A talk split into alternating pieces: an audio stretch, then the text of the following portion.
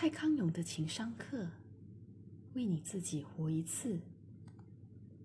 第一部分，我们要互相依靠，而不是互相控制。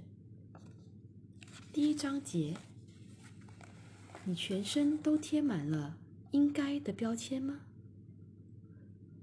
辨识情绪都是哪里来的？他们来做什么？他们来了以后，我该怎么办？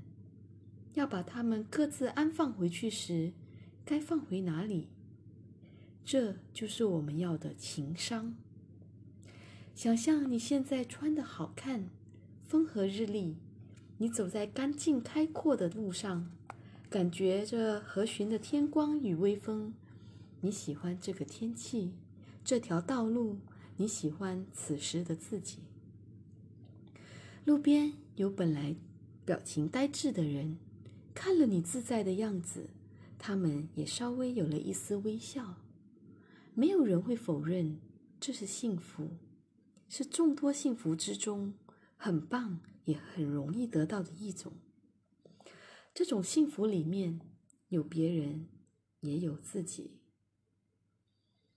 看到你走过的人，如果再看仔细一点，会看到你浑身上下有不少小标签。小贴纸随着微风摆动着，有的小标签是用很随便的字迹写的，也很随便的用根丝线拴在你身上的衣摆上，一扯就会掉落。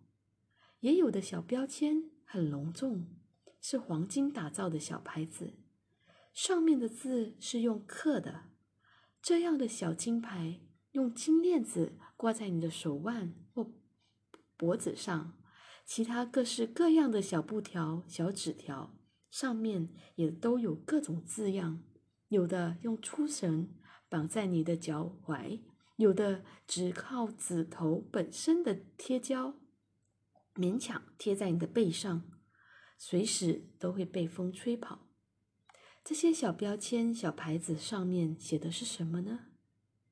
字迹潦草的纸牌上面写的大概是你随便应付着做着的某项临时工作。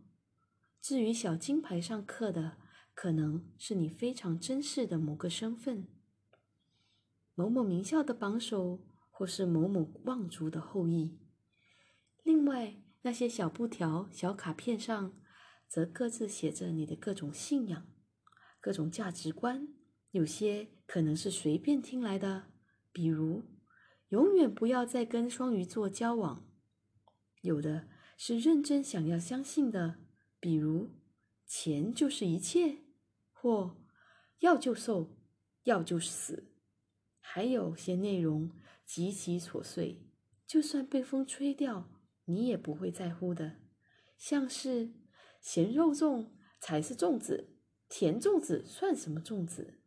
或者是修照片要把脸修小没关系，但好歹别把背后的柱子都修歪了。这种种之类，你勉强算是有些意见，但并不真正在意的小原则。这些小标签、小纸条在微风中微微飘动着，有些令你身姿更优雅，有些显得你华丽霸气，有些搞得你凌乱，有些很累赘。有些跟你整个人一点都不搭，有些在你身后留下一地纸屑垃圾。但不管怎么样，这些小标签、小纸条没有妨碍你的行动，没有遮挡你的五官，也没有阻止你感受风景与天气。也就是说，你还算是自由的。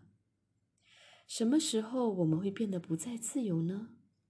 当这些小标签、小纸条变得跟杂志一样大，跟盾牌一样大，甚至跟商店招牌一样大，那我们就不自由了。我们会行动受限，视野受限，感受不到风景与天气，整个人被这些标签与纸条给困住。你一定觉得我太夸张了。谁身上没有那么几十个或几百个标签纸条跟着呢？哪会重到我们不自由？嗯，即使是最繁琐的纸条，只要粘在你身上，不必变太大，只要变成扑克牌那么大，就会妨碍你了。纸条卡片上那些大大小小，我们觉得理当如此的事，粽子理当是咸的，修照片理当知所节制，别把背后柱子也修歪了。我家孩子既然是我生的，考试起码必须前十名；要娶我家女儿，聘金起码超过一百万。我这篇文字起码该得到两百个赞。今天我赶时间。交通应该要顺畅，如果塞车，就是有人跟我作对。我既然买了这三只股票，这三只股票就应该连涨一周。如果照我这样列下去，我们每个人身上绝对不止几百个小标签，这些理当如此，每秒都会生出新的小纸片、小标签，附着上我们的身子。这秒有几张脱落了，下一秒。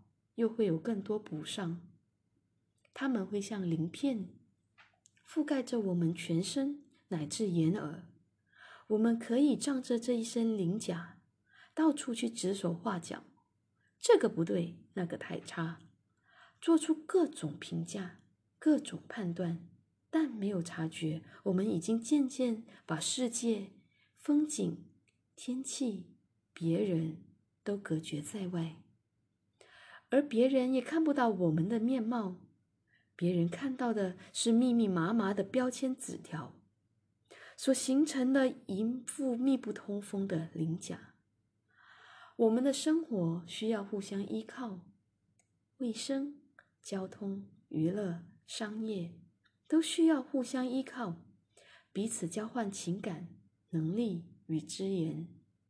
但在依靠与交换的时候，我们并不需要用我们的各种原则去掐住彼此的脖子，我们可以不用控制别人或被别人控制，我们不用拿我们身上这些纸条去粘在别人的脸上。当我们觉得每件事都有个应该的样子，而这些事都不对，都不符合我们期望的时候，我们就换来了许多应战的情绪，例如嫉妒、愤怒、自卑、猜忌，都来了。我们调出了许多各种对付敌人的情绪，但其实并没有敌人出现。可是因为我们身上粘的那些原则，带领着我们到处树敌，到处去评断与我们无关的事。到处去宣誓那些理当如此，于是只要对方不听话，只要生活不听话，只要世界不听话，我们就觉得有人跟我们作对。然而，因为这些我们以为的敌人根本不是敌人，当然也就无敌可退。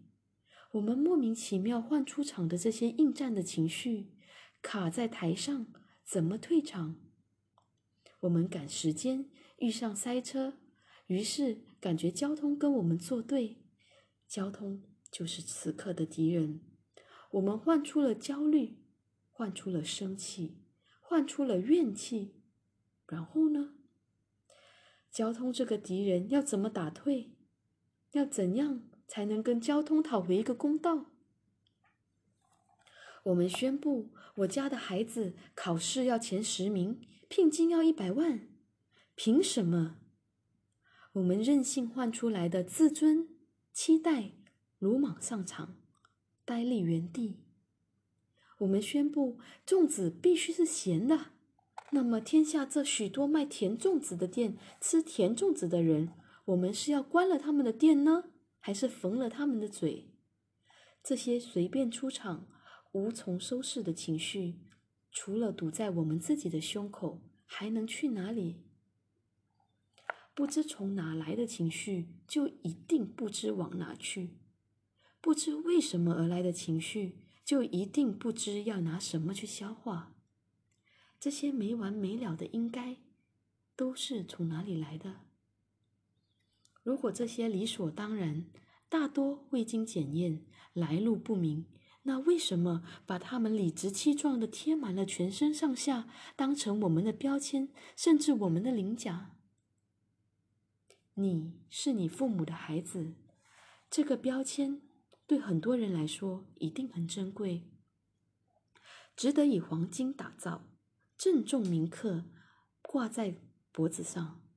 可是，如果这个标签被你父母或是你自己看得太重，导致这枚金牌如大如门板挂在脖子上，你就是死命的拖，也拖不动一厘米。它成了枷锁，而不是标签。你要做自己，就要让你自己比这些标签纸条都重要，让他们只是点缀在你身上，而不是拖垮你、遮蔽你。你珍视的少数几个标签，值得好好打造。随身珍藏，偶尔展示。剩下那么多别人随手塞给你的，无助于你做自己的标签纸条，那就放松的看待，恰当的对待。粘上就粘上，掉了就掉了。别用它们来评断别人，评断自己，甚至困住自己。如果真心相信钱是一切，那就认真研究它有没有道理。研究之后觉得它有道理，那就研究金钱跟自己要建立什么样的关系？是要靠它创业，还是要靠它求偶或繁殖？然后把这些想法设为目标，一步一步去靠近。这是你专注研究之后想要做的自己。你经得起内心的自问自答，内心因而强大，你要的生活就会。在眼前浮现。